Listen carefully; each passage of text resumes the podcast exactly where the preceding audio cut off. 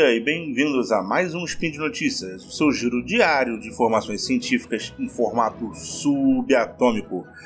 Meu nome é Matheus Berlandi e hoje é dia 7 Coronion do calendário Decatrian e dia 5 do 3 de 2023 no calendário Gregoriano. E hoje a gente vai falar um pouquinho sobre a produção de ligas de alumínio e seus impactos aí no mundo, mas isso tudo logo depois da vinheta. Speed Notícias.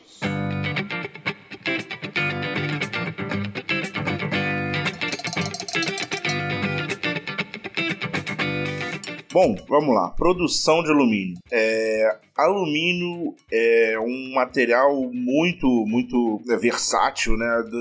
Está presente em diversas coisas no nosso dia. E é um metal que tem uma abundância na, na crosta terrestre bem elevada. Aí. A estimativa é que quase 8% da crosta terrestre contém alumínio, né? O grande problema do alumínio é que dificilmente ele é encontrado na forma pura, né? É diferente de outros minérios aí que às vezes você consegue encontrar na forma pura, livre, né? Tipo, ele está sempre combinado com alguma coisa, até porque a, a, reatividade do alumínio é muito, muito alta. Então ele está sempre ligado normalmente com oxigênio, né? A forma mais comum aí. E separar o alumínio do oxigênio é um processo energeticamente muito custoso, né? A produção do alumínio ela é muito demanda muita muita energia, é, tanto que em termos é, até históricos, né? O, o, alumínio já era muito conhecido, assim, a maioria das civilizações antigas conheciam o que a gente chama de alumínio hoje, né? Mas não, demorou muito, muito tempo até se desenvolver um processo energeticamente viável de se purificar o alumínio até a gente conseguir usar ele na forma de ligas metálicas e tudo mais, né? É, os primeiros processos usam eletricidade, muitos dos processos até hoje usam eletricidade. É, só processos experimentais ou de baixíssimo volume não usam o processo elétrico para separar o alumínio. E, bom, isso faz com que o custo do alumínio, assim, no geral, seja elevado, né? Faz com que, normalmente, as coisas, se você pegar o preço aí de alumínio de matéria-prima, ele é bem mais elevado que as ligas de ferro, mesmo que a logística dele seja menos complicada, no sentido de que você consome menos energia para transportar transportar, mas você consome uma energia muito maior para produzir. E bom, isso é especialmente relevante para é, os alumínios que a gente fala, os alumínios de alta performance, né? os alumínios que são capazes de substituir o aço em algumas aplicações. É, você vê que normalmente todos os itens que requerem uma performance né, é, elevada no sentido de o quanto de o quanto de massa tem para o quanto é, que você vai precisar de energia para locomover, né? A gente está falando basicamente de coisas que andam ou que voam movidos a energias fósseis, né? Então, ou, ou qualquer forma de energia. Então, é, aviões usam muito alumínio, carros é, têm, têm tido um movimento de substituição, né? muitas peças de carro hoje em dia são de alumínio. É, tudo que você precisa de uma grande, de uma resistência equivalente ali ao aço, é, os aços mais comuns, e, e você quer reduzir a massa do componente, né, para você aumentar a eficiência dele, a substituição por alumínio é uma das mais comuns e uma das mais viáveis tecnicamente. O problema que esses alumínios apresentam assim, em termos de produção é que esses alumínios eles são, é, eles são endurecidos por um processo que a gente chama de solução sólida supersaturada. É, é um processo que, sem um apoio visual, é um pouquinho difícil de explicar, mas ele é muito parecido com você fazer um Nescau muito forte. É, a ideia principal é que você. Imagina que você tem um copo de leite e você vai fazer o seu Nescau lá. Se você botar um pouquinho de Nescau e misturar, o Nescau vai ficar totalmente dissolvido ali no, é, no leite. Quanto mais Nescau você vai botando, ela vai. Ela tem um limite que ela consegue absorver e misturar todo aquele Nescau. Vai chegar uma hora que você vai botar Nescau e ele vai todo pro fundo do copo, porque o leite já não dissolve mais aquele Nescau, né? Ela já chegou no limite. Só que esse limite ele é dependente, é, dependente de temperatura. Se você aumentar, se você fizer, fizer, com leite frio, você vai conseguir botar uma quantidade de Nescau. Se você fizer com leite quente, bem mais quente, você vai conseguir botar mais Nescau. Normalmente, para grande maioria dos materiais, né, material é aquilo, sempre tem uma exceção, mas para a grande maioria dos materiais, o, o, quanto ele consegue dissolver, né, o limite de solubilidade de um material no outro, é cresce com a temperatura. Então, é, no alumínio é basicamente a mesma coisa, com a, a diferença que no Nescau você não quer deixar Nescau no fundo do seu copo.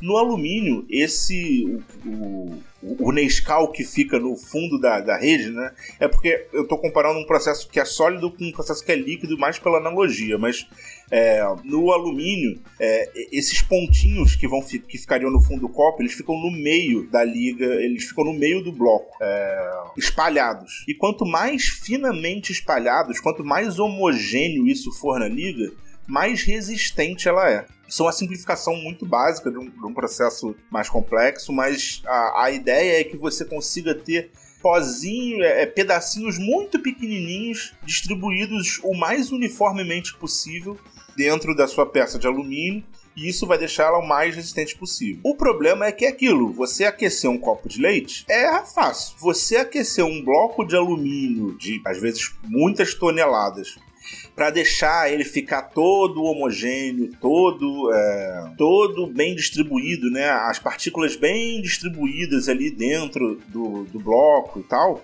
requer uma energia muito alta, né? Porque você não só não é só esquentar, não é só você levar ele uma temperatura, você vai manter ele nessa temperatura durante às vezes 24 horas para garantir que tudo chegou no lugar que deveria estar as partículas estão o mais dispersas possível, tá mais uniforme possível.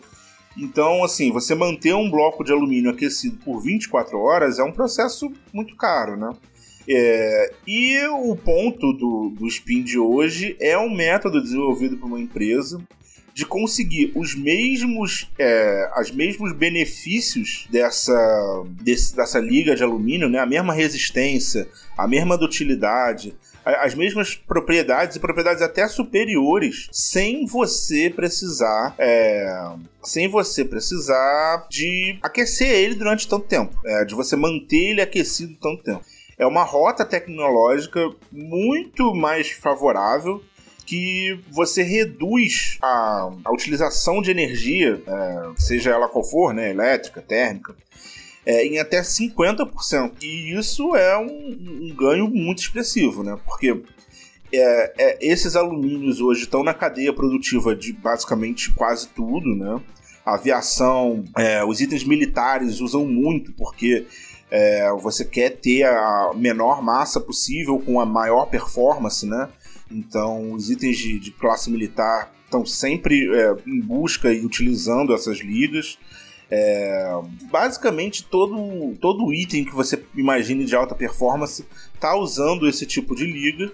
É, e você reduzir o consumo de energia, você tem um ganho muito expressivo é, no custo de produção, no tempo de produção, é, porque essa rota que eles desenvolveram ela usa dois fatores. Ela usa uma um tipo de extrusão, né? um tipo de, de manipulação do material girando ele. É, essa, esse torque, esse giro, é que faz as, as partículas dentro do alumínio ficarem tão bem dispersas, tão bem homogêneas.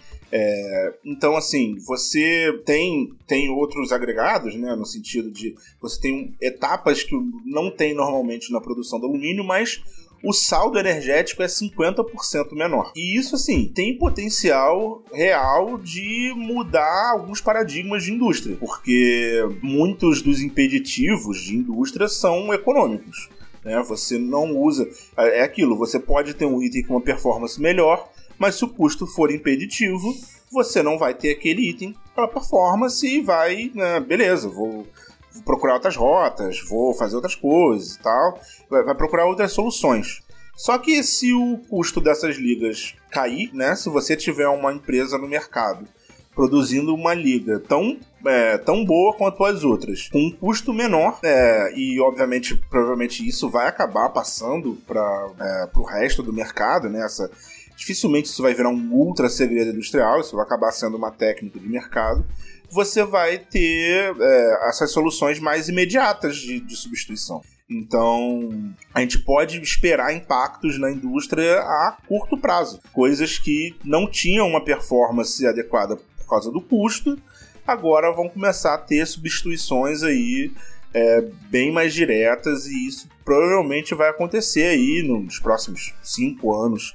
Provavelmente a gente vai ver é, coisas sendo substituídas por alumínio que a gente não imaginava simplesmente porque a gente é, se desenvolveu um método bem mais eficiente, bem mais barato de produzir essas ligas. Então agora vai ser economicamente viável de se trabalhar com, com essas ligas, né?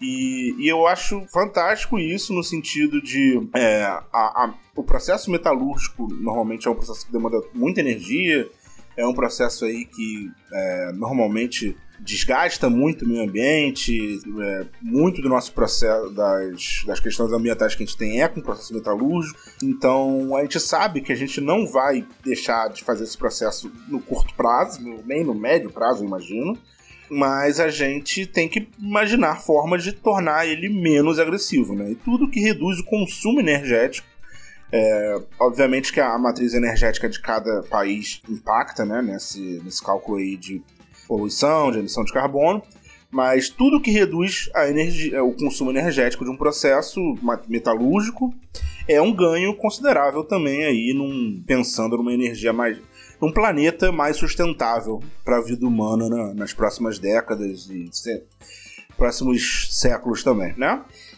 E bom, por hoje é isso. É, quis dar essa boa notícia aí. É, eu acho que esse é o caminho. A gente tem que procurar soluções cada vez com consumo energético menor para a gente.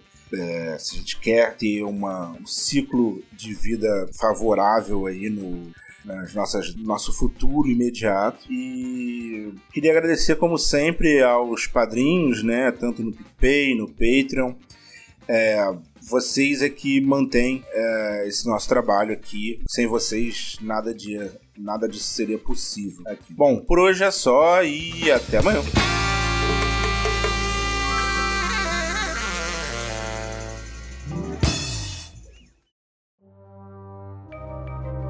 Este programa foi produzido por Mentes Deviantes. deviante.com.br